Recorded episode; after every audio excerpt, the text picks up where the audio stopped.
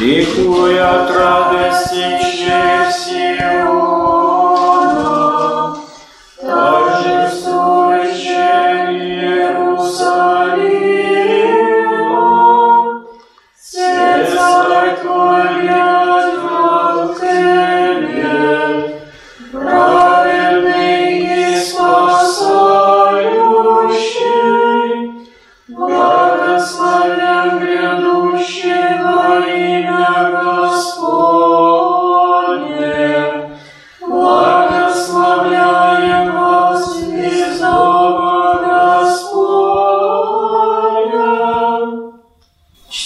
Святого Евангелия от Матфея.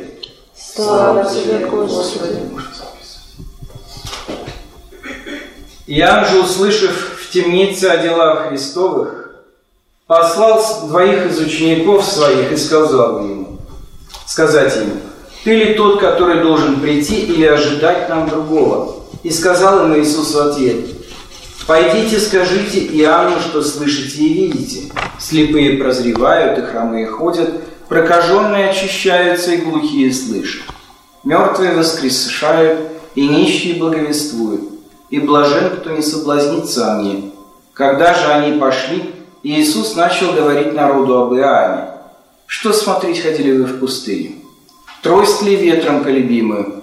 Что же смотреть ходили вы? Человека ли одетого в мягкие одежды? Носящие мягкие одежды находятся в чертогах царских. Что же смотреть ходили вы? Пророка? Да, говорю вам, и больше пророка, ибо он тот, о котором написано, «Сей я посылаю ангела моего пред лицом моим, который приготовит путь твой пред тобою». Это Слово Господне. Слава тебе, Христос! Исповедуем нашу святую христианскую веру. Верую в единого Бога Отца, Вседержителя, Творца неба и земли, всего видимого и невидимого, и в единого Господа Иисуса Христа, единородного Сына Божия, от Отца рожденного, прежде всех веков, света от света, Бога истинного Бога истинного, рожденного, несотворенного, единосущного Отцу, им же все сотворено, ради нас, людей, и ради нашего спасения, сошедшего с небес и воплотившегося от Духа Святого, и Марии Девы, и вочеловечившегося, распятого же за нас при Понтии Пилате, и страдавшего, и погребенного, и воскресшего в третий день по Писанию, и вошедшего в небеса, и сидящего одесную Отца, и снова грядущего со славой судить живых и мертвых, его же царствию не будет конца. И в Духа Святого, Господа Животворящего, от Отца и Сына исходящего, равно с Отцом и Сыном, почитаемого и прославляемого, говорившего через пророков, в единую святую вселенскую и апостольскую церковь, исповедуя единое крещение во оставление грехов, ожидая воскресения мертвых и жизни будущего века. Аминь.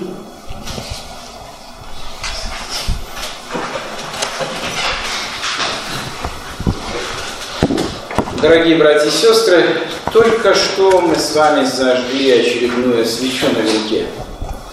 Она напоминает нам не только о том, что начинается третья неделя Адвента, но прежде всего о том, что спасение грядет, приближается.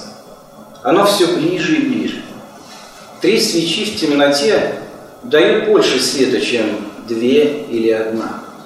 Свет, в котором есть Иисус Христос, приближается. В первое воскресенье мы читали о Христе как о царе кротком. «Все царь твой грядет к тебе кроткий». Во второе воскресенье мы слышали, что Иисус, пришедший однажды как кроткий царь, в день второго своего пришествия станет для грешного мира судьей. Ну а сегодняшнее третье воскресенье Адвента мы слышим о том, что этот судья, будучи неумолимым для греха, на самом деле милостив к грешнику. Он действительно спаситель.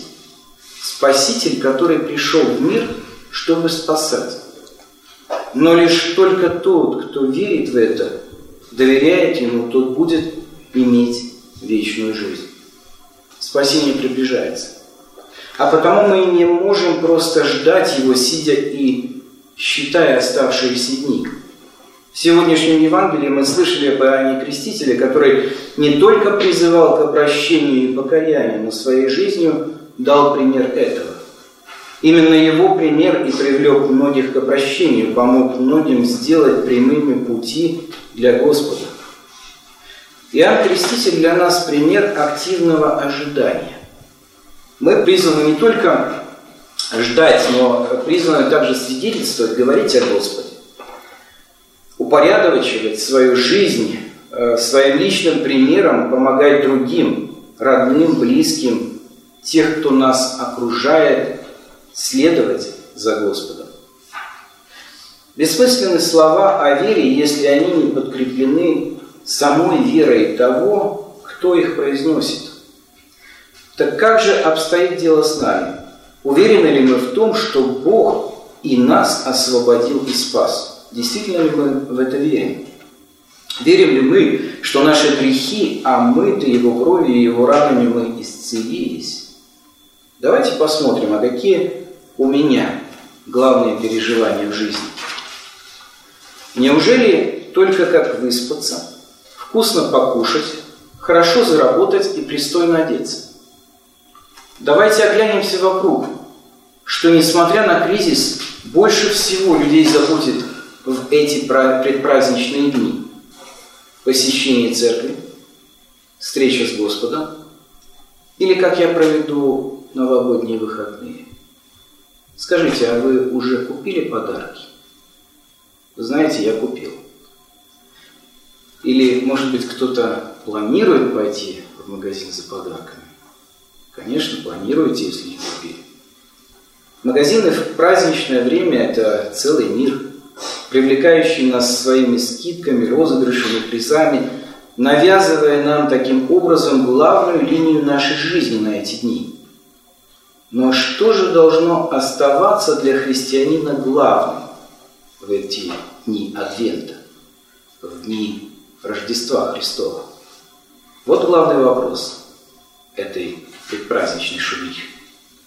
Жаль только, что он в наши сумасшедшие дни звучит все тише и тише.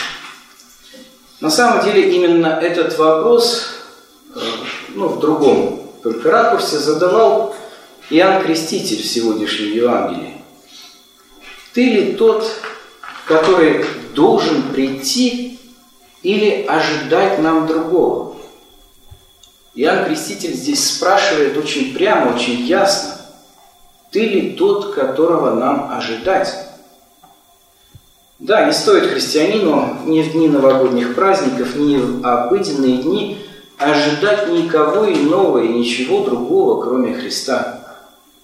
Да я и все почитаю щитой ради превосходства познания Иисуса Христа, Господа моего. Для Него я от всего отказался, и все почитаю за сов, чтобы приобрести Христа, говорит апостол Павел. Иисус Христос Спаситель, который должен был прийти в мир. Но почему же тогда многие не поверили в Него? Почему и сегодня Иисус для многих является камнем преткновения, скалой соблазна? Конечно, сегодня многие все-таки верят в Него, однако очень мало тех, кто в Него верит всем сердцем, кто, подобно апостолу Павлу, нашли в нем для себя все. Но ведь, если подумать, на самом деле это очень опасно. Мы знаем, Господь придет в этот мир не только для спасения, но и для суда. Мы слышали это в прошлое воскресенье. Так как же быть? Как заставить наше сердце принадлежать Богу? Открою вам тайну. Никак. Сами мы никак не сможем этого сделать. Это может лишь только Бог. Только Он в состоянии изменить и нас с вами, и нашу жизнь. Единственное, что мы можем сделать, это пригласить Его в нашу жизнь. Как? Молитвой. Однако молитва должна быть искренней. Вы знаете, на самом деле это непростой вопрос молиться по-настоящему, полно, от души, невзирая ни на какие искушения, порой так часто отвлекающие нас от молитвы. Поистине посвятить себя всего молитве, наверное, и невозможно. Ведь нам всегда нужно время не только для Бога, но и для себя самих. Его вечно не хватает. А в результате? В результате все одно. Нет полной жертвенной вовлеченности в молитвенный процесс. Однажды курица и свинья задумали вместе открыть ресторан. Когда они планировали меню, курица предложила подавать яичницу с беконом. «Нет, спасибо», — ответила свинья. «Для тебя это только взнос, а для меня полная вовлеченность». И действительно, как мы можем претендовать на благодать, если не умеем жертвовать даже временем на молитву? А уж об искренней молитве вообще порой приходится помалкивать. Но ведь обыкновенно для того, чтобы добиться результата, нужно всего себя посвящать делу. Разве не так? Так как же быть? Как научиться искренней молитве, если не веришь? Если душу порой охватывают сомнения и справедливость мира кажется чем-то абсолютно недостижимым, чем-то из области фантастики, в разумности всего происходящего вокруг приходится сомневаться. Как поверить в то, что вся жизнь и жизнь моих близких действительно в руках Божьих? Может, проще махнуть его рукой, да ну его, да и в магазин за новой электронной игрушкой, сумочкой, чтобы душу отвести в этом безрадостном сером прозябании. Вы знаете, до прихода Господа остались, в общем-то, считанные дни, неделя, потом Рождество. Так может стоит сейчас распланировать это время так, чтобы вместо размахивания руками заняться изменением нашей судьбы, научиться искренней молитве. Как? Отец, подскажите, как? Вы знаете, как ваш пастор, я открою вам еще один секрет. Ваша практика ежедневной молитвы может сделать намного больше, чем постоянное напоминание себе, что надо бы иногда молиться. Введите себе молитву за правило. И кто знает, не встретите ли вы этот приход Господа, это Рождество, несколько иначе, чем в прошлые годы. Дай это Богу. Аминь. О Боже, как солнце зайди над бедной душою моей, лучами пресветлой